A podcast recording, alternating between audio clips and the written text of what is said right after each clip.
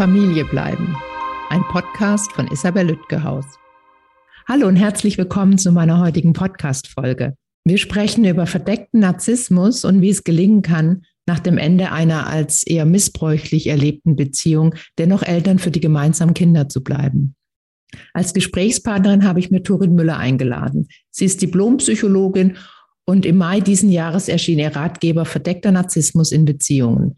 Und sie wird uns gleich erklären, worum es dabei geht. Turit Müller ist mir aus meiner Lieblingsstadt Hamburg zugeschaltet. Moin, Turit, schön, dass du da bist. Moin, Isabel. Ja, Grüße nach Berlin. Dankeschön. Ja, ich habe ja dein Buch sehr gern gelesen, dein Ratgeber zu verdeckten Narzissmus in Beziehungen. Und viele in meinem Umfeld haben da so einige neue Erkenntnisse gewonnen, sage ich mal, und gelernt, ihre, ihre Beziehungen, aktuelle oder auch ähm, relativ frisch beendete, neu einzuordnen. Erzähl uns doch mal kurz, worum geht es dabei? Was ist verdeckter Narzissmus? Ja, da muss ich ein bisschen ausholen, denn ja. an sich, äh, genau, ist es für mich sehr spannend, da die Forschungslage zu erstmal kurz zu zitieren. Ich äh, richte mich da sehr nach dem Team äh, von Aaron Pinkes. Ähm, der hat im Moment oder verfolgt die These mit seiner empirischen Forschung, dass es nicht nur den grandiosen Narzissmus gibt, äh, der ja so der ist, an den man denkt, wenn man das Wort Narzissmus denkt, gerade so auch, äh, wenn man keinen psychologischen Background hat. Aber tatsächlich ist das auch in der Psychologie noch weit verbreitet. Diese Großkotzigkeit, das von sich überzeugt sein, das Kleinmachen von anderen, alles sehr offensichtlich, ähm, diese Größenfantasien. Und äh, er meint, dass es auch einen vulnerablen Narzissmus gibt. Das heißt, ähm, dass auch Menschen, die komplett nicht wirken, als wären sie narzisstisch, äh, narzisstische Störungen haben können, die sich bei ihnen anders äußern. Nämlich ähm, dadurch, dass sie eben nicht von sich überzeugt sind, eher schüchtern sind im Kontakt, vielleicht auch in der Opferrolle. Ich zitiere da immer gerne Asterix, so gut ich das noch hinkriege. Ich weiß nicht. Bin ich mal gespannt, was Asterix mit Narzissmus zu tun hat. Hast du Asterix und Cleopatra mal gesehen? Nee. Ähm, da gibt es irgendwie so eine Szene, ich kriege das immer nur so halb zusammen. Ähm, da sagt sie, Gallier, die ihr von weit her gekommen seid, nur um mich zu ärgern, seht, wie ich mich entleibe. Also dieses Opfertum, dieses Märtyrertum. Also das ist ein bisschen mehr die Richtung. Menschen sind auch zum Teil depressiv oder wirken zumindest depressiv. Und ähm, Pinkes geht davon aus, dass äh, Menschen mit narzisstischer Störung immer beide Seiten in sich tragen, das Grandiose und das Vulnerable. Und dass eine Seite aber mehr im Vordergrund stehen kann, auch ein bisschen abhängig davon, in welcher Lebensphase sie so sind. Wenn es gut läuft, vielleicht eher ein bisschen grandios, wenn es gerade nicht so gut läuft, vielleicht eher vulnerabel. Und diese beiden äh, Seiten der Medaille können aber noch in zwei verschiedenen Modi auftreten, nämlich einmal offen, dass man das wirklich einfach merkt. Ne? Wir denken an gewisse ehemalige Präsidenten zum Beispiel, ähm, die ja im Superlativen sprechen und von sich überzeugt sind. Aber ähm, es gibt auch den verdeckten Modus. Und das bedeutet, dass ich nicht mit meinen Sinnen beobachten kann, äh, dass narzisstische Motive hinter einer Handlung stehen, sondern dass ich nur schlussfolgernd mich der Sache nähern kann. Und ähm, das macht es so schwer, das zu erkennen. Und Pinkes und sein Team gehen davon aus, dass Narzissmus immer all diese vier Facetten bündelt, dass es immer grandiose und vulnerable Seiten gibt und die werden offen und verdeckt äh, gelebt. Und deshalb gibt es diesen klaren Typ verdeckten Narzissmus eigentlich so theoretisch nicht. Es ist mehr so ein Hilfskonstrukt aus der Selbsthilfeszene, das ich aber sehr, sehr hilfreich finde, weil es schon Menschen gibt, wo es eher vulnerabel, eher verdeckt auftritt. Und ähm, das führt dazu, dass Menschen, die in Beziehungen sind mit ähm, narzisstisch gestörten Personen, ähm, nicht wirklich herausfinden, was da los ist, weil wenn sie was ich, die Suchmaschine ihres Vertrauens befragen ähm, und ein bisschen Stichworte eingeben, was sie so erleben, dann landen sie vielleicht bei Narzissmus und da wird der grandiose Narzissmus beschrieben und sie wissen nicht, äh, dass sie betroffen sind und denken, nee, das kann gar nicht sein, äh, so, so schlimm ist es nicht, äh, da passiert ja, mein Partner ist eigentlich ein ganz bescheidener Mensch oder meine Partnerin ist eigentlich sehr sozial und empathisch und äh, das kann ich mir gar nicht vorstellen, dass das unser Thema ist. Ja, und, und auch wenn ich da äh, kurz was nachfragen darf, und das habe ich auch erlebt bei einigen, die dein Buch gelesen haben, die dachten, auch meine arme Partnerin, mein armer Partner, dem geht's nicht gut, den muss ich unterstützen, der hat es nicht einfach oder depressive Züge oder depressive Episoden, so laienhaft beurteilt jetzt. Ähm, das macht's ja gerade so schwer, da eine Grenze zu erkennen. Was hast du denn für Ideen? In deinem Buch beschreibst du das ja sehr ausführlich, aber jetzt auch für die, die uns zuhören, denken so, hm, irgendwie kommt mir was bekannt vor. Was gibt's denn so für typische vielleicht Verhaltensweisen oder, oder, oder Muster, wo man erkennen könnte, das ist hier nicht nur jemand, dem es mal gerade nicht so gut geht, sondern das ist was ähm, vielleicht Erheblicheres. Mhm. Also da gibt es eigentlich zwei Blickrichtungen. Die eine Blickrichtung ist eben die, dass ich meinen Partner oder meine Partnerin ähm, beobachte und schaue, was für Interaktionen finden zwischen uns statt. Das Typischste ist da zum Beispiel Gaslighting. Das ist also auch ein bisschen der Modebegriff, den man so äh, gerade kennt, viel aus den Medien. Ähm, das bedeutet, dass jemand davon abgebracht wird, seiner eigenen Wahrnehmung zu trauen. Und das ist etwas, was nicht nur von narzisstischen Personen angewendet wird. Das ist zum Beispiel auch ein Machtmittel, wenn es zum Beispiel um Sexismus geht, ist ja auch das Erste, wenn, wenn ich mich beschwere über einen sexistischen Witz, ah, das war doch nur ein Witz. Ne? Also dieses äh, Negieren der eigenen Wahrnehmung, dass da eine Grenze überschritten wurde. Aber es ist eben sehr, sehr gehäuft, ähm, wenn wir über Narzissmus sprechen. Und ähm, hat äh, verbale und äh, verhaltensmäßige ähm, Ausdrucksformen. Verbal wäre zum Beispiel der Klassiker, das habe ich nie gesagt oder das ist nie mhm. passiert. Ähm, und im Verhalten gibt es auch äh, die Möglichkeit, zum Beispiel Dinge zu verstecken. Was weiß ich, ich muss zu einem wichtigen Termin, davon hängt beruflich viel ab und plötzlich ist der Autoschlüssel weg. Und ich habe ihn doch da gerade auf die Kommode gelegt. Ich meine, ich weiß, das schaffen wir auch manchmal ohne Unterstützung von außen. Partner. ja, ja. ja. Aber ähm, das wäre eben so systematisch, um uns zu verunsichern. Und das kann so weit gehen, dass Leute sich in der Sprechstunde äh, der Neurologie wiederfinden, weil sie denken, dass sie früh einsetzenden Alzheimer äh, bekommen. Ähm, so stark ist die Verunsicherung, die daraus hervorgehen kann. Und auch das kann sich eben eher offen oder eher verdeckt äußern. Nicht? Äh, verdeckter wäre zum Beispiel zu sagen, schaffst du das wirklich? Ähm, solltest du dich da nicht, also, also übernimmst du dich da nicht? Also ich meine es ja nur gut, äh, ich mache mir da einfach Sorgen. Ne? Das scheint dann so sozial zu sein und so mitfühlend und unterstützend. Aber ähm, was passiert? Unser Selbstbild äh, verändert sich und zwar nicht zum Guten, sondern wir verlieren an Selbstvertrauen und denken, ja, wenn die Person, die ich so sehr schätze und der ich so vertraue, ähm, mich so wahrnimmt, dann wird das vielleicht stimmen. Ne? Also Gaslighting funktioniert immer nur, wenn es entweder ein Machtgefälle gibt oder ein Vertrauensverhältnis oder beides. Das ist ja eigentlich in solchen Beziehungen oft dann irgendwann beides der Fall. Ähm, das und, wäre typisch, ja. Ja, du. Ähm, und, und daraus sich zu lösen, ist ja dann enorm herausfordernd, weil ja einerseits dann noch mehr, äh, ich will nicht an Abhängigkeit, aber doch mehr miteinander entsteht, auch durch das vielleicht so ein bisschen kleiner werden, nehme ich jetzt mal an. Und ähm, ich frage mich, wie, wann, wann merkt jemand in einer Beziehung, die, wo er sich irgendwie nicht wohlfühlt oder irgendwie merkt, ich werde hier immer kleiner, dass eine Grenze überschritten ist. Du weißt ja, wir kennen uns ja auch privat. Ich finde so ein Labeling ganz, ganz schwierig zu sagen, ja, mein Partner ist äh, narzisstisch und dies und das. Und um, deswegen finde ich es auch so schwer zu sagen, nee, jetzt ist es nicht mehr ein Füreinander-Dasein oder für eine schwierige Phase, sondern da ist was, was mir längerfristig nicht gut tut mhm. und auch nicht wieder besser werden kann. Man hofft ja oft, ähm, wir, lösen das oder ich habe gerade nur beruflich eine bisschen schwierige Zeit oder er oder sie. Kannst du uns da so Beispiele nennen, wo eine Grenze überschritten ist und es vielleicht sinnvoll ist, die Notbremse zu ziehen als mhm. ähm, Partner oder Partnerin? Ja, das ist genau die andere Blickrichtung, die ich meinte, weil ich es eben auch sehr schwierig finde mit diesen Labeln. Äh, wir können als Laien nicht wirklich eine Diagnose machen und äh, das ist, was es vielen Betroffenen auch schwer macht. Die sagen, aber ich weiß es doch nicht sicher. Wie kann ich, wie kann ich mhm. gehen, wenn ich nicht sicher weiß, was es ist und wenn ich nicht sicher weiß, ob es nicht dann doch noch eine Chance gibt, dass es da eine Veränderung geben könnte eine Heilung möglich ist oder eine Verhaltensänderung.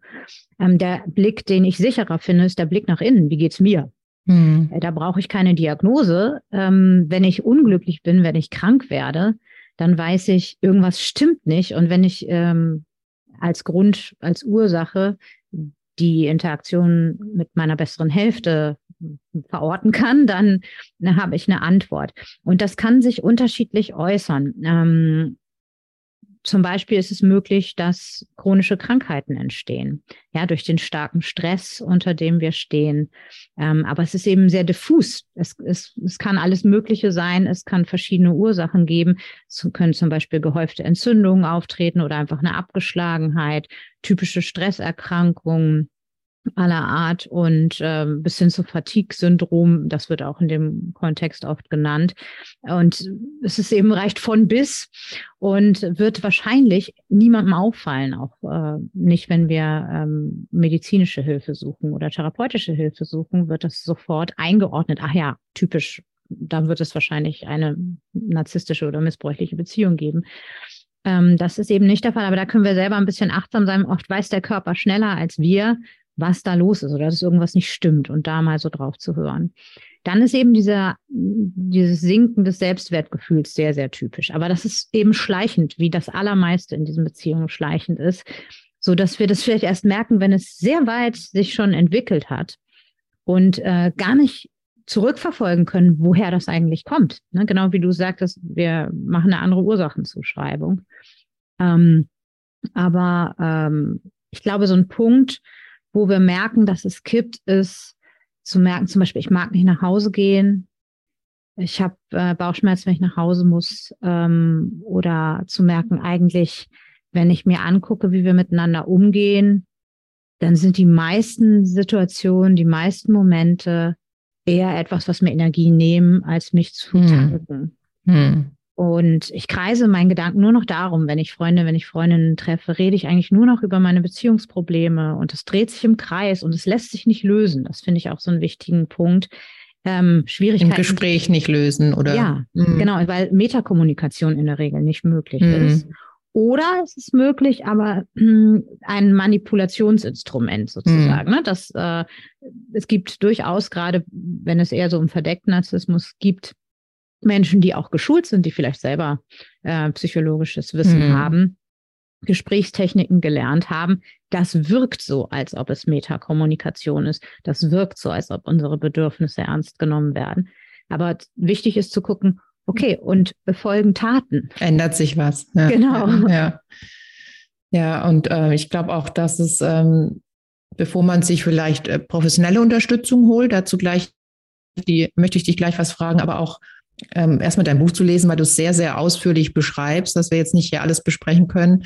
Ähm, und wie ich gesagt, ich kenne einige, die da, denen da einige Lichter aufgegangen sind, weil auch sehr viele anschauliche Beispiele äh, drin vorkommen, die man, wo man sich durchaus wiedererkennen könnte, wenn man sowas erlebt oder erlebt hat. Ähm, was für Möglichkeiten gibt es denn, sich professionelle Hilfe zu holen? Coaching oder Beratung? Es ist leider gar nicht so einfach, weil ähm, meiner Erfahrung nach gibt es gar nicht viele ähm, Profis, die sich mit dieser Art von Beziehungsdynamik mhm. auskennen. Und ähm, das, das ist das eine, dass ich darauf Wert legen würde, dass es jemand ist, der das kennt. Und zwar nicht nur Narzissmus als Diagnose kennt, sondern eben auch diese schwerer auszumachenden Formen und auch mhm. was das mit Beziehungen machen kann. Ähm, wenn ich niemanden dieser Art finde, würde ich empfehlen, so eine Kombi zu machen, vielleicht ein Coaching mit jemandem, der sich mit Narzissmus auskennt, einfach Psychoedukation, die Muster mhm. verstehen mhm. oder selber lesen ähm, und eine therapeutische Begleitung suchen, die sich mit Traumaarbeit auskennt. Denn das mhm. ist etwas, ähm, was in der Regel ähm, sinnvoll ist bei Menschen, die aus solchen Beziehungen kommen. Das ist traumatisch, das ist ein Vertrauensverlust, das ist etwas, was in der Beziehung zu anderen Menschen kaputt gegangen ist, was dann auch eine Beziehung braucht, eine therapeutische Beziehung braucht, um wieder zu heilen. Ähm, das wäre so meine Empfehlung. Und wichtig vor allen Dingen, sich alleine Hilfe zu suchen und nicht mit Partner oder Partnerin. Denn da ist es leider so, dass sehr viel beschrieben wird, dass es eher verschlimmert, was in der Beziehung passiert. Oft eben auch, weil ähm, die therapeutische Begleitung nicht bemerkt, was da los ist. Mhm. Und ähm, an dem Punkt, wenn sich Paare Hilfe suchen, ist diese, dieser Prozess zwischen den beiden oft sehr weit fortgeschritten. Und ähm, ich sag mal, das Opfer äh, in der Beziehung ist äh, möglicherweise schon in einem sehr desolaten Zustand und wirkt eben dementsprechend merkwürdig. Mhm. Und äh, es ist sehr leicht, dass die narzisstische Person, die eben ja, all diese Qualitäten hat, die narzisstische Menschen mitbringen, die überzeugen können, die ähm, Sympathiepunkte sammeln können, äh, die therapeutische Begleitung auf ihre Seite ziehen. Und dann wird das Opfer eher retraumatisiert, ne? dass ja. es wieder die Schuld bekommt und äh, sich anhören muss, es sollte doch was an sich verändern. Und ähm, ja, die, die Bedenken haben einige auch im Hinblick auf Mediation. Da können wir mal eine extra Folge zu machen, dass es, äh, wenn da schon viel eingefahren ist an Mustern, dass dann die Mediation, je nachdem auf abhängig von der Kompetenz der Mediatorin, darf eher noch verstärkend wirken kann und nicht äh, ausgleichend. Ähm, kann ich mir auch gut vorstellen. Ich stelle mir so schwer vor, ähm, sich da zu trennen, weil man denkt ja, man liebt die andere Person, der geht es möglicherweise nicht gut. Und da zu sagen, hey, jetzt denke ich an mich, ist ja ein Riesenschritt, den man vielleicht gar nicht mehr gehen kann. Aber angenommen, jemand gelingt das und sagt so, ich möchte mich jetzt trennen, ich mir geht so schlecht oder ich habe auch keine Hoffnung mehr, dass es hier gemeinsam besser werden kann. Was gilt es denn bei so einer Trennung zu beachten, deiner Expertise und Erfahrung nach? Mhm. Mhm. Wichtig ist, dass wir im Hinterkopf haben, dass Menschen mit Narzissmus eine hohe Kränkbarkeit haben das kennen wir ja vielleicht auch. Das wäre auch so ein typisches Muster. Immer wenn etwas auch nur im Ansatz als Kritik aufgefasst werden kann, gibt es entweder eine Explosion, einen Wutausbruch, Trotzanfall oder eine stille Explosion, Silent Treatment, wo nicht mehr mit uns gesprochen wird zum mhm. Beispiel. Mhm. Ähm, und es ist eben so, dass gerade in Trennungssituationen, das ist ja die größtmögliche Kränkung, die mhm. man antun kann, das auch nochmal sehr viel verstärkt werden kann, so dass es auch wirklich gefährlich werden kann, auch physisch gefährlich werden kann. Ähm, auch wenn das vorher nie passiert ist und wir uns nicht vorstellen können, dass das dieser Mensch tut, weil da einfach nochmal ein anderer emotionaler ähm, Wumms hinter ist. Mhm. Und äh, das heißt, auch wenn uns das absurd erscheinen mag, weil wir ja eher so einen verdeckten Typen an unserer Seite haben und uns nicht vorstellen können, dass Gewalt ein Thema ist, ist es wichtig, das mitzudenken und äh, die Trennungssituation so zu gestalten. Das heißt, vielleicht aus der Distanz sich zu trennen, auch wenn man das nicht gerne macht, ähm, mit einer Nachricht zum Beispiel oder auch in der Öffentlichkeit, wo ich relativ sicher sein kann, dass mir nichts geschieht hm. ähm, weil es Zeugen, Zeuginnen gibt ähm, und da einfach, ja, ich nicht alleine in irgendeinem Park bin oder in einem Auto sitze oder was auch immer. Und äh, das, äh, da kann ich aber auch mitdenken, dass es nicht unbedingt physische Gewalt sein muss, sondern dass es auch ähm, andere Möglichkeiten der Rache gibt, was so ein sehr typisches Merkmal ist bei Narzissmus. Zum Beispiel eben diese Smear-Campaigns, also Schmutzkampagnen, wo mein Ruf in den Dreck gezogen wird, wo vielleicht auch Klagen gegen mich kommen, ähm, ne, wo, wo üble Nachrede irgendwie passiert, vielleicht auch in meinem Bekanntenkreis, in meiner Familie ähm, oder öffentlich in sozialen Netzwerken mir was ne? angehängt wird, genau. Und ähm, sich darauf mental vorzubereiten, ist, glaube ich, ganz wichtig zu wissen, das kann passieren und gegebenenfalls auch zu gucken, kann ich da vorbeugen? Kann ich zum Beispiel die Erste sein oder der Erste sein, der das in meinem Bekanntenkreis äh, erzählt, damit ich das Narrativ in der Hand habe oder solche Dinge. Da muss ich natürlich vorsichtig sein, wenn ich das mache, bevor ich mich trenne, dann ist die Gefahr da, dass diese Menschen das ausplaudern, was ich vorhab. Ähm, dementsprechend ist es auch wichtig zu gucken, zum Beispiel, wenn es Kinder gibt, ähm, äh, welche Sicherheitsmaßnahmen sollte ich in die Wege leiten, damit mir nicht das Kind weggenommen wird oder ähm, solche Dinge passieren. da würde ich vorher, vor der Trennung Beratung suchen. Ja. Ähm, das ist auch ein ganz passendes Stichwort. Äh, du beschreibst als eine sinnvolle Herangehensweise in deinem Buch den konsequenten Kontaktabbruch zum ehemaligen Partner beziehungsweise der ehemaligen Partnerin. Auch so als Schutz und auch um diese Dynamik zu unterbrechen. Das äh, klingt ja durchaus sinnvoll, geht aber nicht immer. Und mein Thema ist ja Familie bleiben nach Trennung. Und ähm, nicht nur Kinder, auch andere Gemeinsamkeiten können es ja unmöglich machen, wirklich den Kontakt abzubrechen.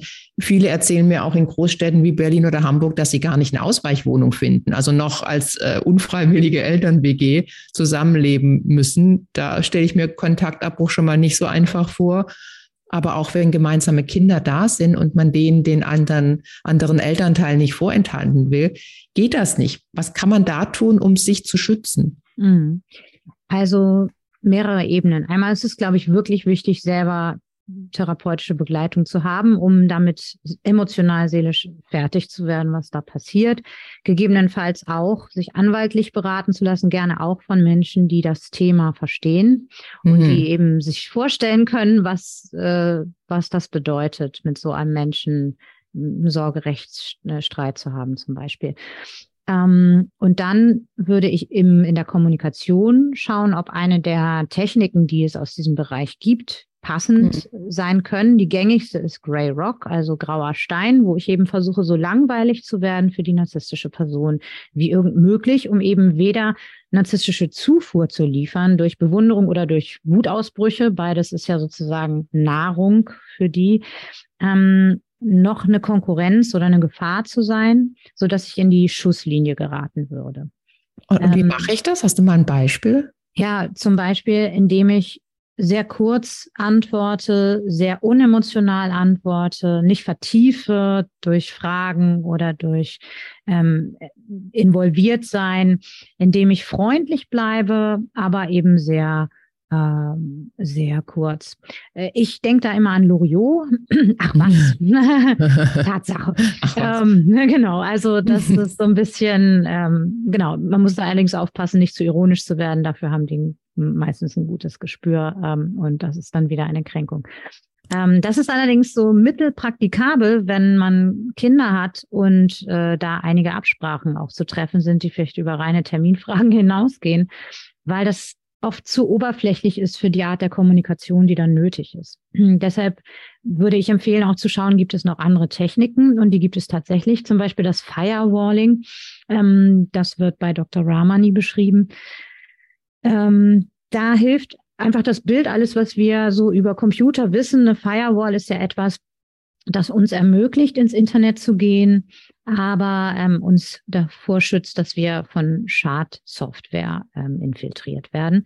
Das heißt, äh, genauso ist es im Gespräch. Ich kann wirklich in Interaktion gehen, nicht so wie bei Grey Rock, wo ich mich das so ein bisschen raushalte, aber ich weiß, wo sind die gefährlichen Punkte und die umschiffe ich. Das heißt, ich gebe zum Beispiel nicht so viel Preis, was äh, für mich heikel ist. Ähm, wenn ich weiß, es gibt Themen, die zu Stress führen, vermeide ich diese Themen, lenke gegebenenfalls ab, wenn die andere Seite drauf kommt. Ähm, da vielleicht auch dann durch eine Frage, wo ich weiß, ah, bei dem Thema, wenn man da antippt, dann reden sie darüber und da reden sie auch gern drüber, weil sie reden vielleicht über sich.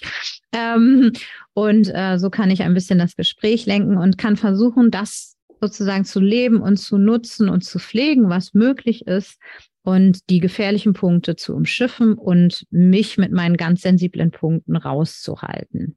Das finde ich praktikabler für ja so eine doch starke Bindung, die dann noch da ist, wenn es äh, Kinder zu managen gibt zusammen. Ja, da habe ich auch inhaltlich noch eine Frage. Du mhm. sagtest Sorgerechtsstreitigkeiten, so weit muss es gar nicht kommen. Mhm. Eltern müssen einfach nur besprechen, wann sind die Kinder wo, wer bringt sie zum Schwimmen und wer holt sie vom Fußball ab. Und ähm, heißt Grey Rock dann immer nachgeben? Also, dass der andere sagt, du, ich dachte, ich fahre jetzt vier Wochen mit den Kindern nach Ägypten, zu sagen, super. Oder wie kann man da auch eigene Gedanken und Ideen einbringen und, und auf Augenhöhe gemeinsam das Familienleben gestalten, mhm. das, das jetzt getrennte? Ja, nee, das heißt auf gar keinen Fall immer nachgeben. Ähm, aber das heißt vielleicht, ähm, mach kein Fass auf, äh, wo du dann doch wieder versuchst, Metakommunikation zu machen und zu sagen, das finde ich aber jetzt nicht in Ordnung, äh, wie du schon wieder ähm, bestimmst, wie der Urlaub sein soll, ohne Absprache mit mir. Da würde ich gerne mal mit dir drüber reden, wie du, wir das in Zukunft regeln wollen. Und ehrlich gesagt verletzt mich das so, ne? Ähm, was wir vielleicht bei einem in Anführungsstrichen normalen Menschen machen würden, was immer das sein soll.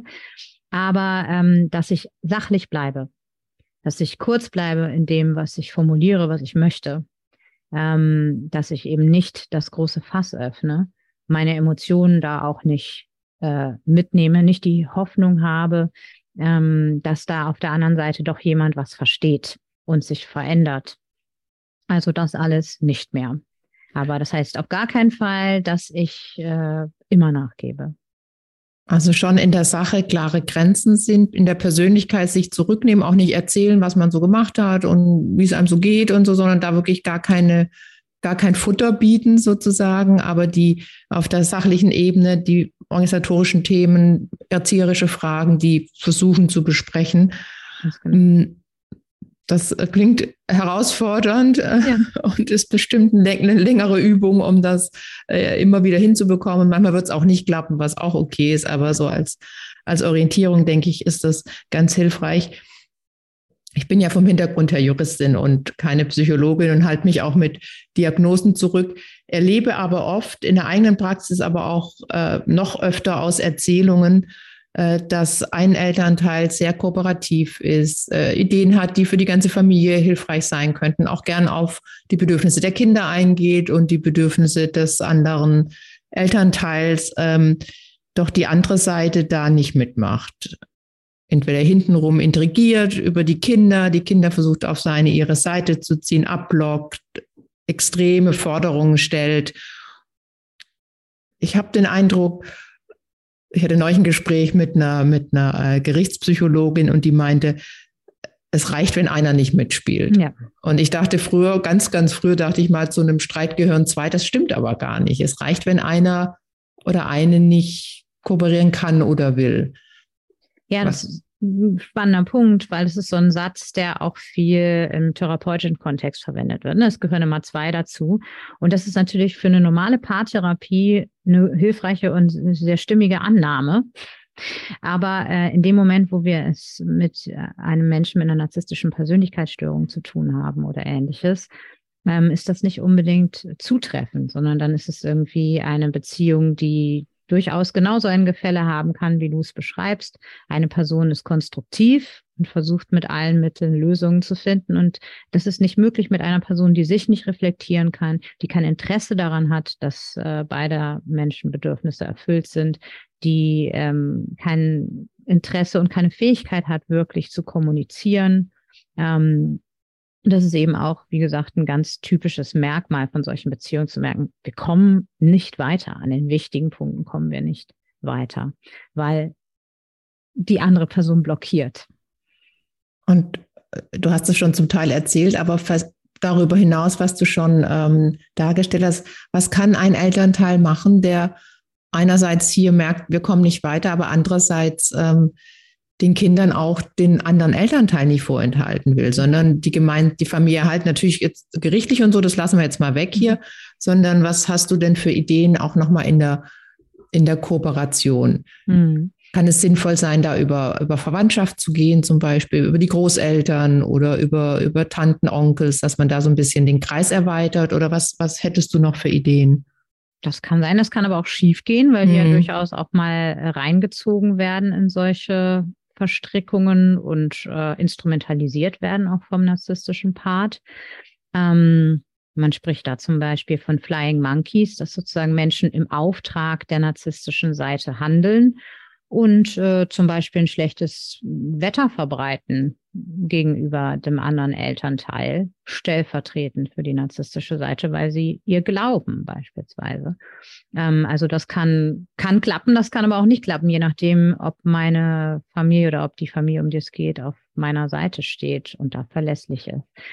Ähm, für die Kommunikation kann es hilfreich sein, distanziertere Wege zu suchen, sodass sich nicht immer wieder Streit entzündet durch eine direkte Begegnung. Wenn das möglich ist, zum Beispiel statt einem Treffen ein Telefonat, statt einem Telefonat eine E-Mail, statt einer E-Mail eine Nachricht. Also immer, je mehr Distanz, mhm. desto mhm. sinnvoller ist es meistens. Und das ist wahrscheinlich auch ein Lernprozess, weil ich denke, intuitiv wäre das Erste, was wir machen, das Gegenteil. Wenn mhm. wir was mhm. klären wollen, dann suchen wir den direkten Kontakt. Mhm. Aber hier ist es ja eben nicht möglich zu klären.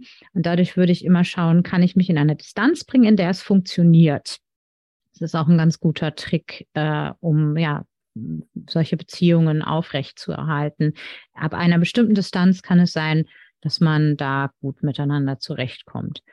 Also ausprobieren, dass man ausprobiert, mal Anruf, mal E-Mail, mal SMS und merkt, ah, SMS in der Kürze klappt am besten, da bleibt es am Sachlichen. Sowas meinst du?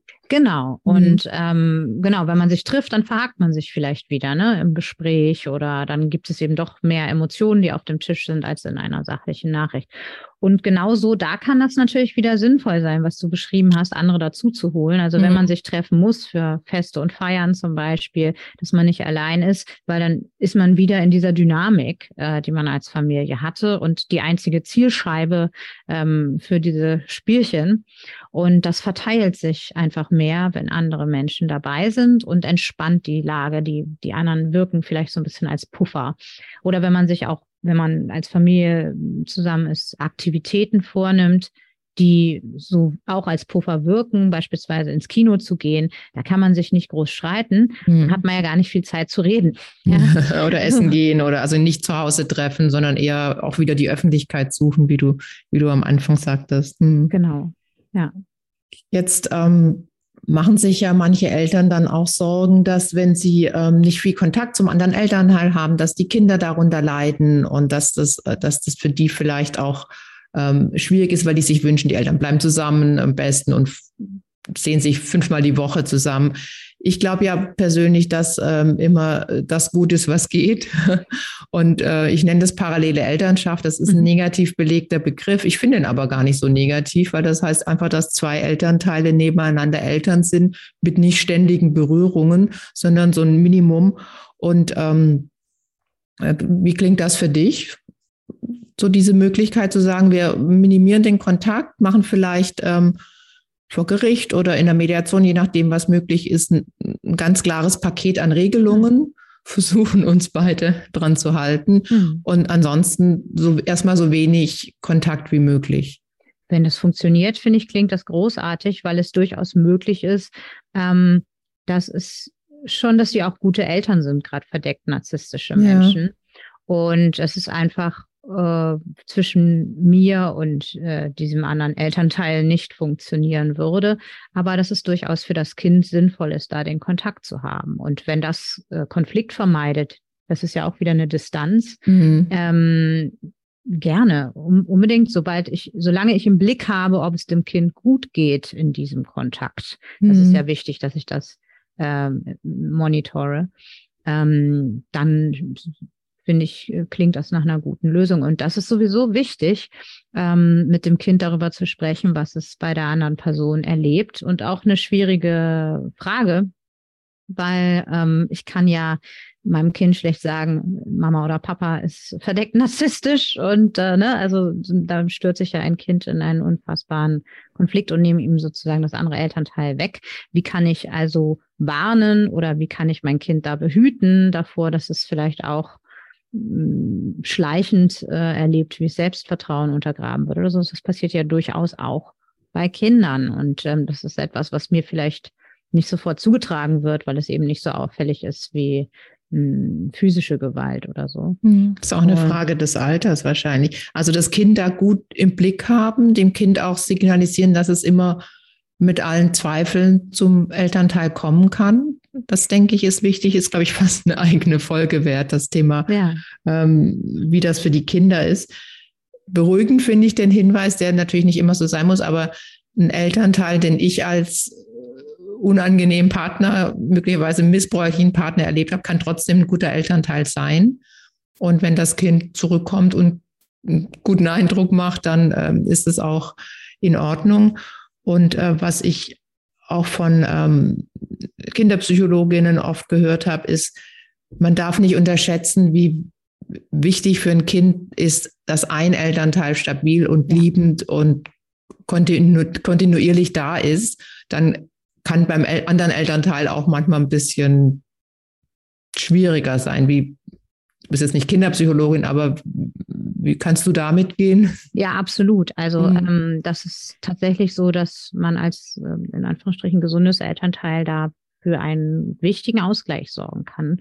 Da lastet dann natürlich auch ein bisschen Verantwortung auf mhm. einem, aber es ist eben, glaube ich, auch ganz wichtig, dass man die übernimmt, ähm, um abzupuffern, was auf der anderen Seite vielleicht nicht so rund läuft. Und ähm, da es ja eigene Erfahrungen gibt, was da vielleicht nicht so rund läuft, mhm. äh, wissen wir auch genau, was wir vielleicht ähm, dem Kind beibringen können, damit es da Stabilität gewinnt und sich nicht aus der Bahn bringen lässt, zum Beispiel davon, dass ähm, es klein gemacht wird oder mit perfektionistischen Anforderungen konfrontiert wird oder was immer es ist, was wir vermuten, was ein Ex-Partner oder Ex-Partnerin so tun. Und das können wir zum Beispiel auch, indem wir dem Kind zuhören, was es da erlebt, ähm, aktiv zuhören und äh, validieren, was es fühlt, ähm, dass es sozusagen weiß, ich darf so fühlen, ich darf diese Gefühle ernst nehmen, die haben einen Grund, ähm, gerade auch wenn es sich mal nicht so gut anfühlt, das, was es dort erlebt hat. Ähm, und äh, auch helfen, diese Muster beschreiben und erkennen zu lernen die beim Kind ja auch äh, möglicherweise im Erleben stattfinden. Ähm, dass es merkt, ähm, wenn ich irgendwas gut kann, wird Mama immer eifersüchtig. Oder wenn ich mit meiner Cousine einen guten Draht habe, äh, dann mag Mama das eigentlich gar nicht. Äh, die mag eigentlich lieber, wenn wir Stress haben und lästert dann mit der einen über die andere oder so, ja. Ähm, also das sind ja durchaus Erlebnisse, die so ein Kind dann vielleicht mit nach Hause bringt. Und ähm, das ist wichtig, dass ähm, das gesunde Elternteil unterstützt, dass das Kind Worte dafür findet und ähm, da nicht gegaslightet wird, dass sich das, das doch einbildet oder dass es überreagiert und dass es da doch dankbar sein sollte und sich wohlfühlen, sondern dass es in Ordnung ist, da mit unguten Gefühlen rauszugehen aus solchen Situationen. Und irgendwann, wenn dieses Kind älter wird, wird es sich vielleicht eine Suchmaschine schnappen und diese Dinge da eingeben und wissen, woran es ist. Aber bis dahin hat es ähm, sich nicht von den eigenen Gefühlen entfernen lassen und ähm, ja, hört auf den Bauch. Also letztendlich als Elternteil das anbieten, was man sich selbst in der Beziehung gewünscht hätte. Jemand, der äh, ein, im Selbstwert bestärkt, aber auch in der Selbstwahrnehmung und Einschätzung. Und dieses äh, ungute Gefühl, irgendwas stimmt hier nicht, dass man dafür jemanden hat, mit dem man das besprechen und sortieren kann. Das ist, finde ich, äh, nochmal ein, ein guter Hinweis. Und ich glaube, das hilft auch vielen, die uns zuhören, die sich Sorge machen, dass ihr Kind damit überfordert sein könnte mit der Situation. Also beides zu wissen, das kann auch ein toller Elternteil sein, auch wenn er als Partner oder Partnerin ähm, für mich nicht gut war. Und ich kann mein Kind stärken und, und schützen und ihn dadurch ähm, eigene Kraft gehen, um mit äh, anderen Elternteilen umzugehen. Mhm. Schön, liebe Turit. Ich würde gerne nochmal ähm, zusammenfassen oder dass du auch nochmal zusammenfasst, wenn jetzt die Trennung ansteht und Dinge zu besprechen gibt, für die man gute Regelungen braucht als Familie, Finanzen, aber auch Umgang. Sorgerecht ist meistens heutzutage nicht mehr so ein Thema, aber vor allem, wann sind die Kinder wo, wer kümmert sich um was? Ähm, nochmal methodisch zusammenfassen, was man da genau machen soll als, als derjenige Elternteil, der sich getrennt hat oder auch getrennt wurde. Es trennt sich ja nicht immer der ich nenne es mal gesunde Elternteil, sondern manchmal trennt sich auch mhm. der andere. Ähm, du hattest gesagt Grey Rock, das heißt ähm, uninteressant sein, so uninteressant wie möglich. Bin ich vielleicht nicht, wenn ich Vorstellungen habe, wie unser zukünftiges Familienleben abzulaufen hat. Also vielleicht kannst du da noch mal zwei, drei Sätze sagen, weil das ist, glaube ich, das, was für viele, die äh, diesen Podcast hören, auch so der, der Hauptknackpunkt und die Hauptherausforderung sein wird. Mhm. Also du meinst, ähm, wie ich äh, kommunizieren kann, ja. Also verhandeln letztendlich. Ne, das ist ja eine nach einer Trennung ist es eigentlich eine Verhandlungssituation. Ja. Wir haben jetzt zwei Kinder, die sind drei und sieben. Das und das steht alles an. Wir brauchen müssen entscheiden, in welche Schule das eine Kind geht oder Kita. Und wir müssen überlegen, ja, wer geht wann in Urlaub. Aber es gibt ganz mhm. viele Verhandlungsthemen. Und ähm, vielleicht da nochmal so zwei, drei Tipps, wie, mhm. wie kann ich mit dem anderen Elternteil, der vielleicht gekränkt und wütend ist, mhm. Dennoch gut verhandeln im Sinne mhm. der Kinder? Also ich würde auf jeden Fall mir Beratung suchen, auch juristische Beratung, die sich mhm. damit auskennt ähm, und eben auch weiß, welche Fehler ich vermeiden sollte oder was vielleicht auf dem sachlichen Weg über Anwälte und Anwältinnen geklärt werden kann, wenn es denn soweit kommt. Mhm. Ähm, da ist auch der Tipp, mach lieber Kommunikation schriftlich als mündlich gar nicht schlecht, weil dann kann ich belegen, was passiert mhm. ist. Wenn es wirklich eskaliert, was nicht so selten ist in solchen Fällen, kann ich beweisen, äh, was gesagt wurde, dass vielleicht strafrechtlich relevante Dinge passiert sind, Drohungen gemacht wurden, ähm, ja, oder bedenkliches Verhalten gegenüber den Kindern ähm, dokumentiert ist. Ähm, Psychologisch gesehen ähm, würde ich zum Beispiel der Deep-Technik von Dr. Ramani mich anvertrauen. Das ist ein Akronym und bedeutet Don't defend, don't explain, don't engage, don't personalize. Also geh nicht in die Defensive, erkläre nichts, engagier dich nicht, nimm es nicht persönlich. Das wäre, glaube ich, so eine gute Geisteshaltung ähm, für solche Auseinandersetzungen. Ähm, eben nicht zu erwarten, dass mein Gegenüber mh, hm, zu behandeln ist wie ein anderer Mensch auch äh, und äh, vor allen Dingen zu wissen, das Verhalten, was mir da begegnet, hat nichts mit mir zu tun mhm. und alles mit der anderen Person, um mich davon nicht anpieksen zu lassen. Dann ähm, schaffe ich es vielleicht einfach schon mal auf der Sachebene zu bleiben ähm, und diese schön. Dinge sachlich. Steht ja auch in deinem Buch, ne? Diese Methode. Ja, ja schön. Genau. Mhm. Ähm, das ist natürlich ein Lerneffekt, mhm. äh, gerade wenn da so viel ähm, vorgebohrt wurde an diesen sensiblen Stellen.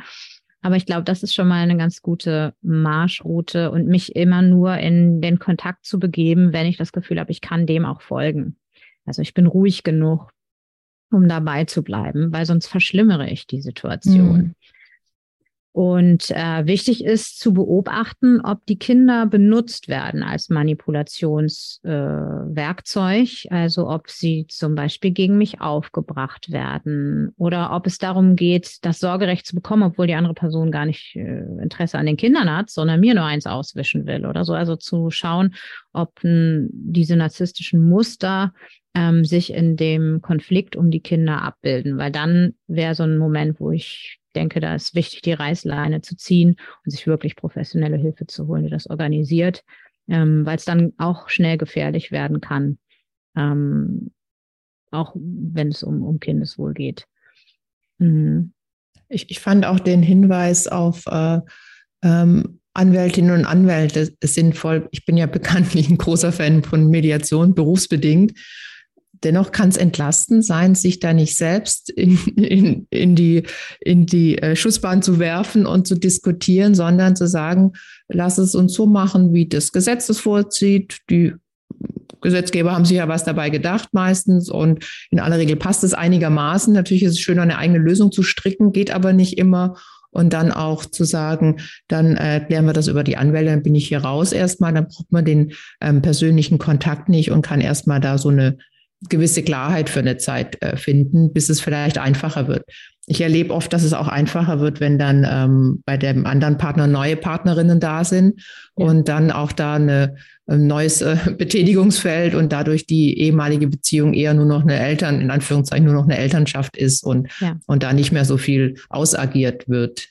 Nimmst du das auch mal wahr als Beobachtung? Absolut. Und mhm. auch sozusagen den innigen Wunsch, äh, dass der oder die Ex doch bitte jemanden finden möge, ähm, um da einfach aus der Schussbahn zu geraten. Wobei ja. es umgekehrt besser ist, nicht zu erzählen, vermutlich, wenn man jemanden neuen hat, weil das auch wieder äh, Pulver Pulver sein kann für ja. neue Explosionen, denke ja. ich mal. Und einen mhm. auch wieder interessant macht, weil es so eine Konkurrenzsituation ist. Also schwer zu kriegen ist ja sowas, was narzisstische Menschen durchaus dann zu sportlichen Wettkämpfen herausfordert, ja, oder eben Aggression wecken kann, weil es eine Kränkung ist.